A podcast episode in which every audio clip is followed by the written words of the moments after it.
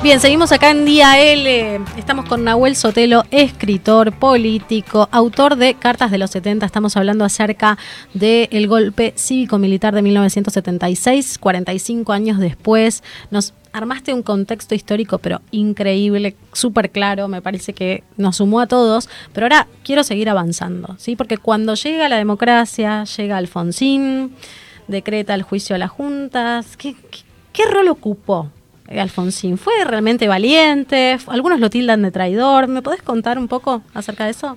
Mira, yo creo que Alfonsín, antes que nada, hay que saber quién era Alfonsín antes de asumir. De hecho, había una, una rivalidad entre Alfonsín y Balvin, que Balvin cuando iba a cerrar su candidatura a presidente en el acto de cierre, Alfonsín como presidente de la Juventud Radical se quiere subir al palco y cuenta la historia de que Balvin le dice a ese bichito colorado no me lo suban.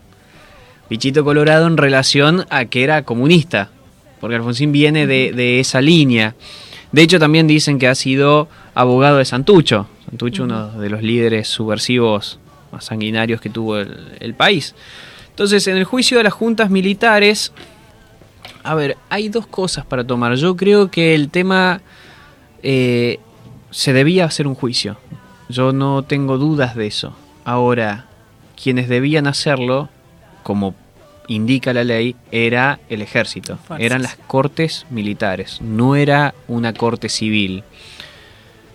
Se lo lleva a militares y se lo juzga con leyes civiles cuando lo que se había vivido era una guerra. Es como si si los, los, los, soldados de Estados Unidos que van a la guerra, siempre cuando vuelven y han hecho alguna, algún ilícito o se presume que, que han hecho algún ilícito, ¿quién lo juzga?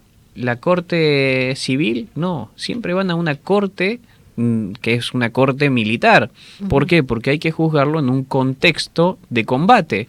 Por, yo he estado en juicios de más acá en, la, en, en el tiempo donde me ha tocado ver testimonios de gente que decía que tenía en ese momento tenía tres años, pero que había soñado con su captor, obviamente un militar conocido, que había soñado con esa persona y ese testimonio de haber soñado uh -huh. solamente con la cara del supuesto agresor a los tres años, esa persona fue condenada a cadena perpetua. Y así hay un montón. Hay un texto que yo marco y escribo que le llamo el Rambo cordobés. Uh -huh. El Rambo cordobés fue una persona que supuestamente estaba con los ojos vendados, con las manos atadas y los pies atados en el baúl de un Falcon. Él de alguna forma que no explica bien en, el, en la declaración, se termina soltando las manos, los pies, los ojos, abre el baúl del Falcon, que es casi imposible abrir un baúl de un Falcon de adentro. Lo sé porque tenía primos que me hacían algunos, algunas bromas pesadas y me ponían adentro de, de, del auto en su momento de mi tío, eh, que no era militar, un auto normal. Y esa persona se, se desata, salta del baúl de, del auto en movimiento, frenan los patrulleros y le empiezan a disparar. Él cuenta mil tiros, cuenta mil tiros y que esos mil tiros no les pega ninguno. O sea, imagínense lo poco entrenado que tenías que estar. O sea, de mil tiros uno te, te, te tiene que pegar. Primero contar mil tiros yo me pierdo. Increíble. Pero, sí, con el susto. O sea, era, y aparte con pistolas, o sea. Claro. Pero él sale corriendo, dice que se va a las sierras de Córdoba, que está tres meses en las sierras de Córdoba, que no recuerda cómo sobrevivió, pero que dice que el kung fu y la yoga lo ayuda en ese momento uh -huh. a sobrevivir y se salva. Uh -huh. Se salva, nadie sabe cómo, pero se salva. Bueno, esa persona declaró esto tal cual lo estoy contando y lo tomaron como válido. Okay. En Santa Fe vos tenés a un policía que está preso porque la persona en ese momento tenía meses de vida, pero que también soñó con su cap con el que se llevó a su familia y hoy en día esa persona está presa. Wow. Entonces, eso sucede cuando primero que haces una bandera política de los juicios como lo hizo el kirchnerismo y segundo, en ese momento, en el tema de Alfonsín, lo que, como se había vivido una guerra, quienes tenían que juzgarlo eran las cortes militares, uh -huh. porque se tenía que juzgar en un contexto, porque recordemos que la guerrilla, la subversión, en la teoría guerrillera, vale, eh, cuenta un guerrillero es igual a 10 soldados uniformados. Uh -huh. ¿Por qué? Porque el soldado uniformado siempre está vestido, siempre está de, Sí. de uniforme y vos sabés dónde está. Sí. La guerrilla no, se viste de civil. Claro. Entonces puede atacar en cualquier momento. Claro. Por ende, todas esas cosas no las podés dejar de lado y eso en una corte civil se las deja de lado. Aún así, después son, son juzgados, llega el indulto y después los vuelven a juzgar por, ca- por, ca- por cosa juzgada. Es decir, se rompieron absolutamente todos los derechos humanos de esas personas. Hoy en día tenemos... Mira, yo he visitado las cárceles, tenemos soldados o tenemos personas, porque ya son, ya son más de 60, más de 70, tenemos hasta, hasta, hasta militares de 80 años que ni siquiera tienen una causa firme. Están ahí por prisión preventiva, Preventiva hace años. hace 16, 17 Claro. años, 15 años, 8 años, cuando la ley te dice de que vos podés estar en, en prisión preventiva dos años y a lo sumo un tercero, pero nunca más. Y ni hablar de la edad, porque ellos ya pasaron la edad donde tendrían que tener prisión domiciliaria, y ni siquiera eso. Tal cual. Bueno, con nosotros recuerdo está Nahuel Sotelo, político, escritor, autor de Cartas de los 70. Estamos haciendo un, un raconto de todo lo que fue nuestra historia desde el golpe cívico-militar. Y justo recién me trajiste algo que ahí me quiero meter, que es el kirchnerismo, ¿no? Porque hablaste de lo que era el tema de los juicios y a mí se me abren dos, dos aristas acá que quiero conversar con vos. En un punto, y esto te lo digo desde chica, escuchar esto de los juicios a, miembros de las fuerzas, sí, que pasaban en todas las, eh, todos los noticieros, pero de pronto encontrarme con que hay guerrilleros ocupando cargos públicos. Y sin ir más lejos, quienes nos alentaron desde la política de, de derechos humanos se hicieron millonarios en un- con la desgracia ajena, en pleno golpe militar, superinflación y demás. Em, ¿Me podrías explicar, tal vez si, si, si sabés, hay un haz de luz sobre esto, cuál es el vínculo del kirchnerismo con este relato de los derechos humanos y con su posición fáctica en lo que fue eh, el golpe cívico-militar?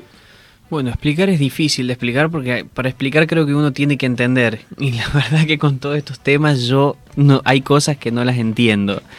Pero el kirchnerismo con respecto a los juicios, el kirchnerismo ingresa Néstor Kirchner con un muy bajo caudal de votos. Recordemos que va a las elecciones contra Menem, las pierde, pero que en segunda vuelta supuestamente iba a ganar, creo que era un 22-23%. ¿Qué sucede? En ese momento necesitaban por lo menos levantar una bandera de unificación a la sociedad o por lo menos hablarle y crear una masa crítica. ¿Qué es lo que sucede? Berbisky, el perro, algunos dicen que fue uno de los entregadores de sus compañeros, le, le sugiere el tema de los juicios. Bueno, en ese momento vos veías los juicios y pensabas que eran juicios impresionantes, por lo menos yo que estaba del otro lado, yo creía todo lo que veía. Después, bueno, cuando empecé a asistir, eh, me di cuenta de que era una locura lo que se hacía ahí, era una carnicería eh, y donde se violaban todos los derechos. Pero más allá de eso, los juicios son levantados, es decir, se levanta la causa de los 70 de los derechos humanos y lo toma como bandera el gobierno. Con eso logra una masa crítica y una masa ferviente defensora de este gobierno y ahí en- del gobierno en ese momento del kirchnerismo, que fíjate vos que, que resultó tan bien que la mantuvieron tanto en el gobierno de Néstor, en el gobierno de Cristina, en los dos, y después incluso la mantiene el gobierno de Macri, porque Macri no hizo ningún cambio con respecto a los derechos humanos. Derechos humanos que dijo que iba a acabar con el curro, los derechos Sí. humanos, todo lo contrario, incluso se le murieron más de 400 personas en cautiverio ilegal. Y hoy Alberto Fernández se dice que van a volver a los, los juicios que encima se, está- se arman mega causas y después, como se quedan sin causas, empiezan a juzgar a cada causa por separado. O sea, juzgan y vuelven a juzgar. Es una locura. Por eso ustedes militares que supuestamente tienen 25 cadenas perpetuas. Y vos decís, ¿cómo? Bueno, porque se los ha juzgado varias veces por las mismas cosas. Fíjate vos, qué interesante, porque como llega con poco poder político, el gobierno de Néstor Kirchner levanta la bandera de los derechos humanos, de los 30.000 desaparecidos, sí. empieza a contar un relato histórico donde mucha gente se lo creyó, yo en es- entre esa gente que se lo creía. Fíjate vos que, y no me voy a meter en el tema, pero Alberto Fernández llega con el poder político de otra persona, que es Sí. Cristina. Sí. Entonces, ¿qué necesita Alberto Fernández? Necesita buscar una bandera.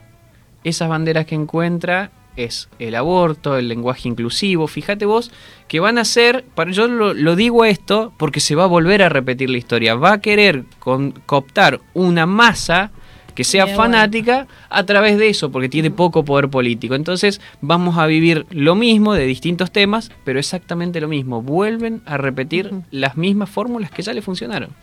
Tal cual.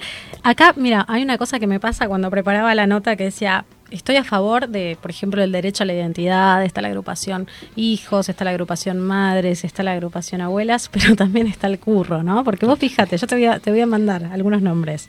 Cabandier, Donda, Guado de Pedro, tenemos un montón acá, Magario. Es increíble, ¿no?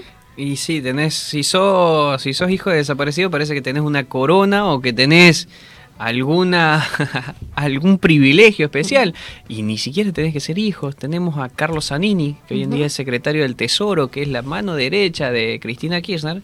Carlos Zanini es conocido como el chino Zanini, no por sus rasgos o su aspecto que tiene en la cara, sino que es conocido como el chino porque porque Carlos Zanini fue de las brigadas maoístas de en los, años 70 y es un profundo admirador de Mao Zedong, que fue una de las personas que, se llevó más vidas y asesinó a más personas en toda la historia. Es la persona que asesinó a más personas en, toda la historia de la humanidad.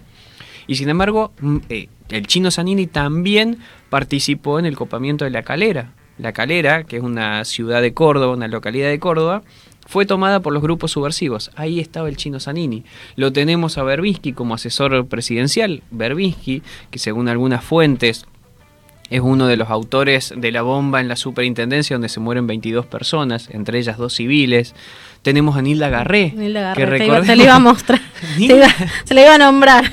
Nilda Garré fue ministra de Defensa. Dios mío. Nilda Garré que se pasó a la clandestinidad cuando en el grupo de los de los ocho que pasan a ser pasan a la clandestinidad que los expulsa el, el Partido Justicialista. Nilda Garré termina dirigiendo las fuerzas. Entonces ahí empezamos a entender de cómo fue, porque después empezó a apartar a miembros que estaban sospechados o que no, no adherían a las 30.000 desaparecidos. Recordemos que Nilda Garré echó del ejército a personas que habían ido a un acto por la, por la verdad, por la verdad histórica de las víctimas de la subversión. O sea, se, se lograron meter tanto en esa batalla cultural, se metieron, lograron meter tanto que ocuparon los lugares de poder. Y hoy en día son, son el poder. Tal cual. Y qué loco porque dijiste algo que a mí me llamó mucho la atención, que era esto del profesor que te contaba la historia. Me hiciste acordar a cuando estaba en, el secundario, lo dije, soy, soy hija de un ex militar, y mm, recuerdo que cuando hablamos acerca del golpe cívico militar, yo le dije, ¿y la otra campana?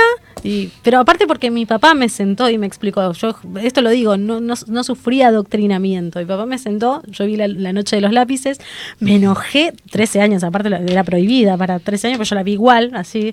Y mi papá me sentó y me dijo, vos siempre buscas las dos campanas. Y, me acuerdo que cuando fui las dos campanas, yo tenía 10 en historia, casi me reprueba.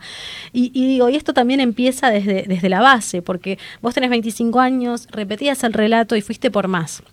Pero hoy escuchás a chicos de 17, de 18 años que solamente se quedan con la campana y que van, bueno, con el pañuelo verde, con el pañuelo azul, con el pañuelo, con todos los pañuelos de todos colores, pero no, eh, eh, no están invitados, no están incitados al pensamiento crítico. ¿Cómo aplica la batalla cultural en esto, no? En poder construir una nueva memoria colectiva. Bueno, totalmente. Eh, hay dos cosas, hay dos formas de imponer una, una mentira. Una es a través de la fuerza, es decir, en la facultad nos ha pasado. Vos tenés que decir esto, reprobás. Algunos nos negamos a decirlo y otros, también inteligentemente, no, no soy quien para juzgarlo, pero repiten algo. Y la otra es agarrar a los niños. Si vos querés que una idea perdure en el tiempo, a donde tenés que insertar esa idea es en los niños. Por eso hubo tanto adoctrinamiento en la época del peronismo.